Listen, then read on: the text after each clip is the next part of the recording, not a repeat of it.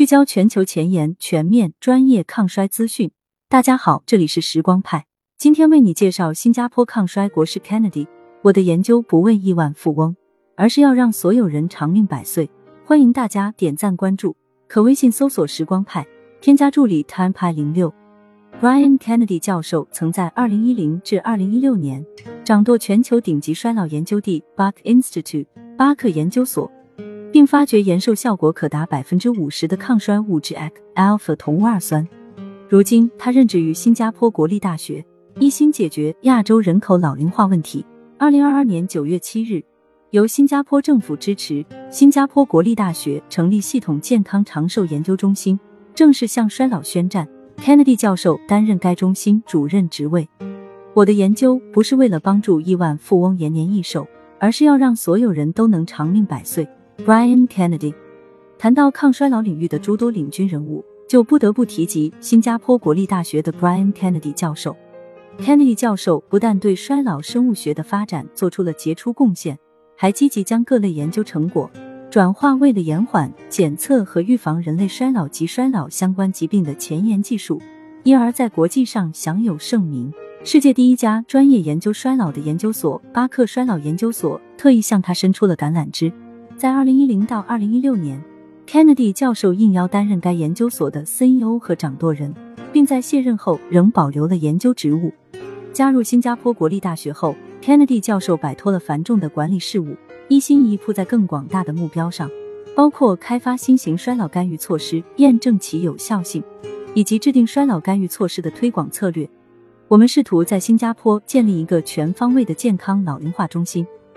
Kennedy 教授表示，我们有高水平的基础研究，实验室的大部分工作是利用临床前模型开发干预衰老的药物和天然物质。我们也在尝试开启人类临床试验，以测试各种衰老干预措施。并评估他们能否缓解亚洲人种的衰老问题。Kennedy 教授相信，他在新加坡的研究成果在世界范围内都可通用。这个国度的居民的种族五花八门，他们拥有迥异的生活方式，习惯的气候也有所差别，因而他们的衰老速度并不一致。与之相似，全球各地的人类衰老速度也各不相同。不过，衰老速度上的差异不会造成重大影响，因为和人类衰老相关的通路是一致的。Kennedy 教授认为，过去五年中，抗衰老领域在的重要一步是该领域诸多私营公司的成立。近几年成立了很多公司，他们要么在开发新型衰老干预措施，要么在研究新的测量衰老的生物标志物。Kennedy 教授如是说：“从公司的利益出发，你只能钻研手头的研究；但在学术研究领域，一切将全然不同。例如，我们无需局限于某个生物标志物。”而是去试着探寻不同生物标志物之间的相互作用，所以我们最终可能会综合多种生物标志物，开发出一种复合生物标志物。一、关于生物标志物，目前 Kennedy 教授名下的实验室正在研究甲基化时钟这一生物标志物，它能通过测量人类基因组的甲基化程度来评估受试者的生理年龄。除此之外，炎症标志物、代谢组学。甚至是面部识别等其他衰老测量手段也在研究日程之中。Kennedy 教授解释说，这些测量手段正处于不同的研究阶段。我们并不是在开发新的生物标志物，而是在观察这些生物标志物是如何相互作用的。如果其中一个生物标志物显示你的生理年龄要老于实际年龄，另一个也会如此吗？我们还有许多未解之谜需要侦破。Kennedy 教授也在试图分析上述生物标志物与传统的衰老衡量指标之间的关系，后者包括脉搏波速、体脂率和肌肉含量、身体组成、肌肉力量和认知能力等。身为研究者，我们也应对经济成本足够敏感。Kennedy 教授表示，我们开发这些生物标志物是为了找到可应用于全人类的那个标志物。如果我推出了报价四千美元每人的肌肉活检，那它只会无人问津。且不说人们不可能自愿活生生切下一块肉来，检测的经济成本也过于高昂了。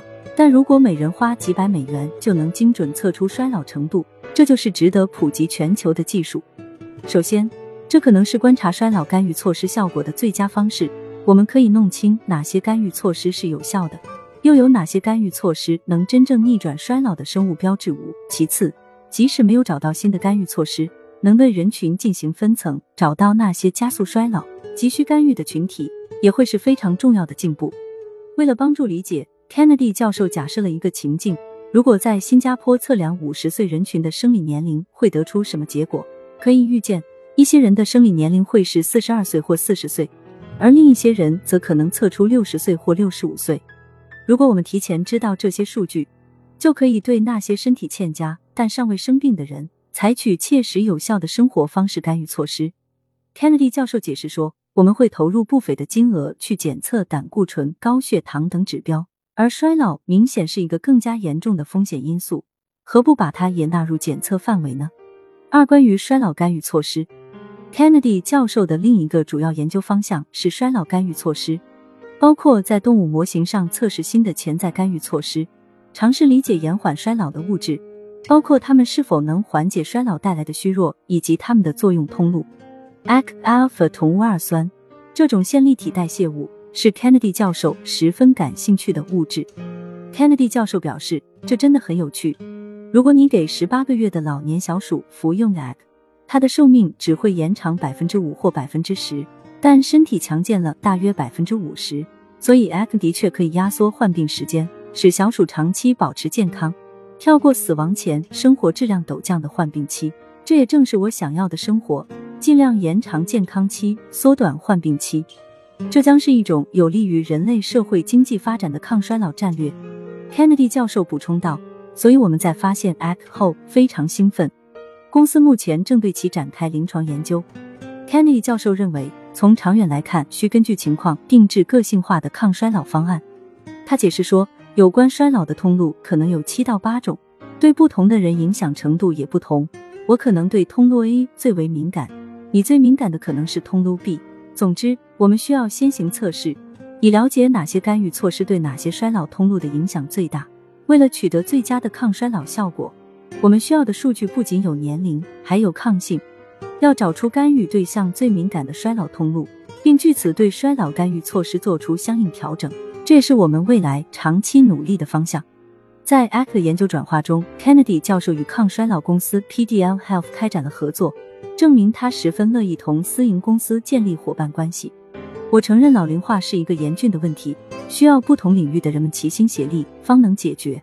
像我这样的学者可以在学术方面精益求精，但也有一些事情只有靠公司才能做到最好。所以，如果有人愿意投资帮助发展抗衰老战略，我会举双手赞成，无论是授予许可还是创办新公司都可以考虑。